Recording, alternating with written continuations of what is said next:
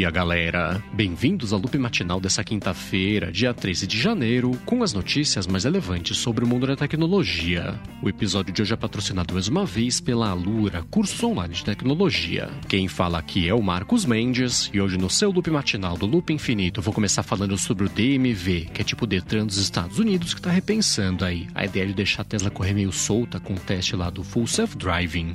O que rola é que hoje em dia a Tesla não é obrigada a reportar pro DMV nem acidentes e nem situações de risco aí também, que tem acontecido bastante com esse beta do sistema, ela tá repensando, né? Depois de vários vídeos aí mostrando a situação de risco que tem acontecido. Então o DMV falou que ele está investigando essa situação para ver se começa a obrigar a Tesla pelo menos a começar a reportar em caso de acidente, né? O último caso também, remover esse beta público do full self-driving e agora esperar para ver, né? Eles parecem estar com pressa para conseguir chegar a uma decisão. E enquanto isso aqui no Brasil, o Instituto EPN comentou que pelo segundo ano consecutivo, a gente aqui no país foi o que mais passou tempo usando aplicativos no ano passado, com uma média de pouco mais de 5 horas e meia, na verdade um pouco menos de 5 horas e meia por dia usando aplicativos. A gente terminou o ano passado empatado, na verdade, aí com o pessoal da Indonésia, e só a Argentina e a China reduziram aí o tempo de uso de aplicativo em comparação com 2020. Agora, ainda sobre as coisas daqui do Brasil, a Motorola lançou por aqui o tablet Moto Tab G70.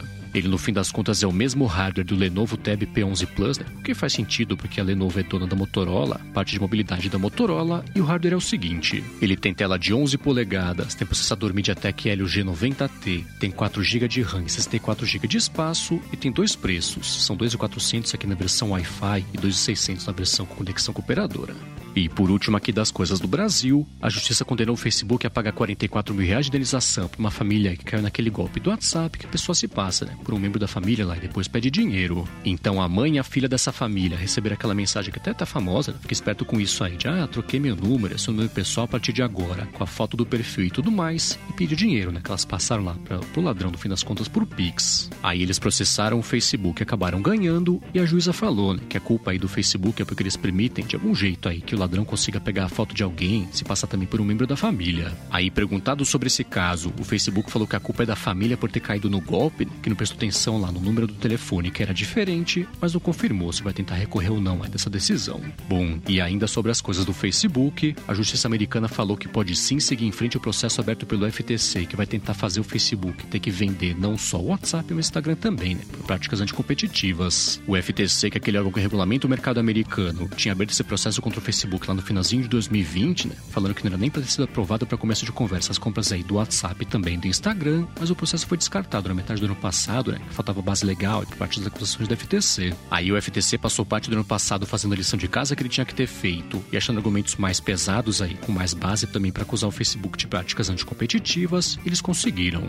Então o juiz do caso deu a luz verde para o processo continuar em curso aí, para o FTC tentar fazer o Facebook ter que vender o WhatsApp e o Instagram, e o Facebook ficou quieto, né? Apesar de ter reclamado no passado aí, falando que está sendo prejudicado por isso tudo. Já uma outra má notícia é que pintou a respeito do Facebook e de uma greve que parece que vai pintar dos moderadores da empresa que eles têm terceirizados com a Accenture em Austin. O que rola é que eles estão com o salário atrasado desde o finalzinho do ano passado, e o pessoal comentou com o The Verge que tem gente até que tá com aluguel atrasado, tá sem que comprar no mercado também e tudo mais, e o Facebook falou que é culpa da Accenture, que trocou lá o provedor de serviço, né, que paga o salário de todo mundo. Já a Accenture, que também explicou que esse é o problema, falou que tá correndo aí para conseguir normalizar a situação, mas ainda assim, tá? Essa ameaça né, dos moderadores lá do Facebook fazerem uma greve, pelo menos uma parte deles lá em Austin.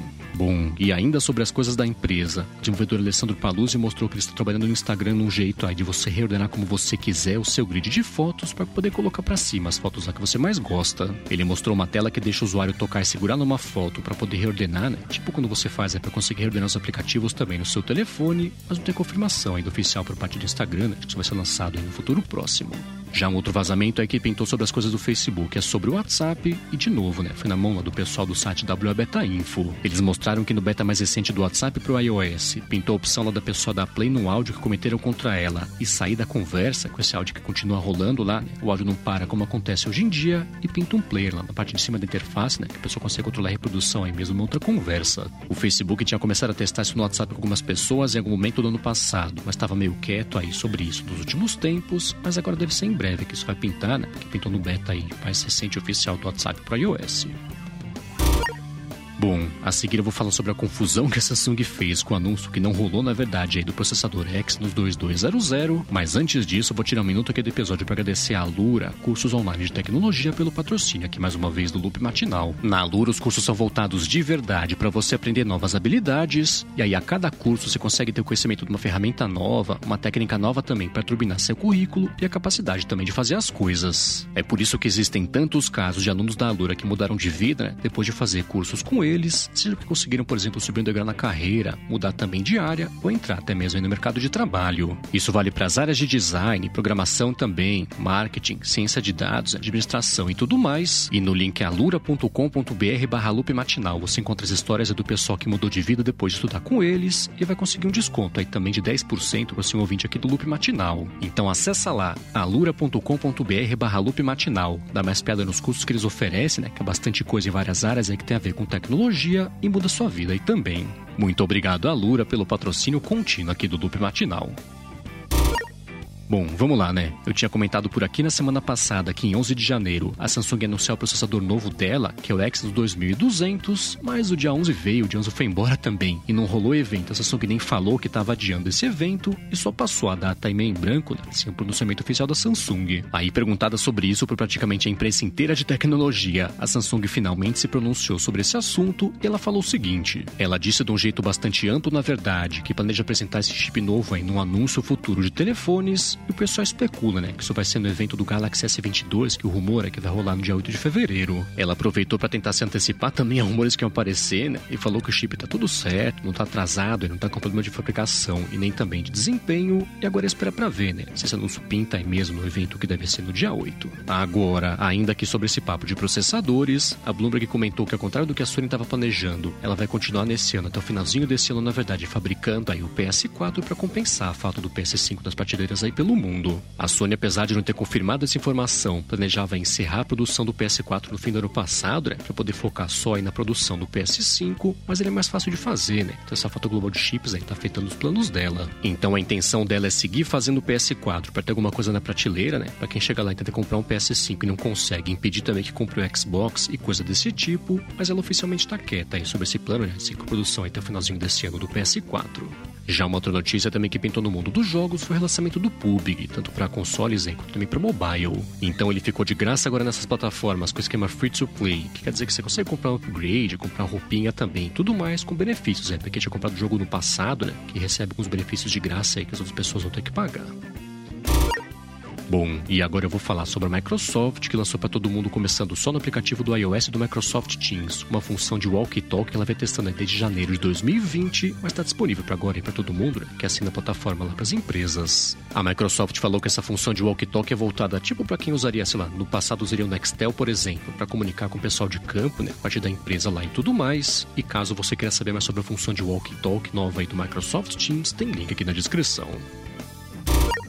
E enquanto isso no Twitter, eles começaram a testar na home por enquanto só do aplicativo do iOS, uma função lá que vai facilitar a pesquisa na plataforma com uma barra de busca ou um botão de lupa que aparece lá na parte de cima na direita na interface. O Twitter falou que ele está testando por enquanto só esses recursos para ver né, como é que o pessoal interage, se vale a pena lançar isso oficialmente aí no aplicativo do iOS. E aí, claro, né, que isso vai pintar no futuro e também no Android se for lançado oficialmente. Já uma coisa que eles confirmaram é que eles estão liberando já para todo mundo é uma mudança no comportamento de coisas bloqueadas na plataforma. Eles falaram que a partir de agora as coisas, tipo as palavras, usuários bloqueados também pelo usuário, vão parar de aparecer como sugestão, né? Também para coisas tipo os e-mails do Twitter, parte lá de aba de explorar também, o que tinha que ter sido desde o começo, né? Comportamento aí para essas coisas bloqueadas. E por último, de plataformas sociais, encerrando aqui também o episódio de hoje, pintou um filtro lá no Tumblr pro iOS né, de conteúdo adulto. Isso veio depois do Tumblr ter sido quase banido da App Store, porque vai contra as regras do sistema, né? Poder dar acesso lá a conteúdo adulto sem nenhum tipo de controle, então pintou isso aí para deixar na mão do usuário, né? Se ele quer ou não ser exposto a esse tipo de conteúdo. É isso aí, galera. O loop matinal do Loop Infinito vai ficando por aqui. Se você quiser se inscrever no canal do Loop Infinito no YouTube, o link tá aqui na descrição do episódio lá no loopmatinal.com, junto com os links das notícias que comentei hoje. Agora, se você tem uma empresa, um podcast um produto bacana e quiser anunciar aqui no Loop Matinal em 2022, manda um e-mail para comercial@loopinfinito.net pra gente bater um papo.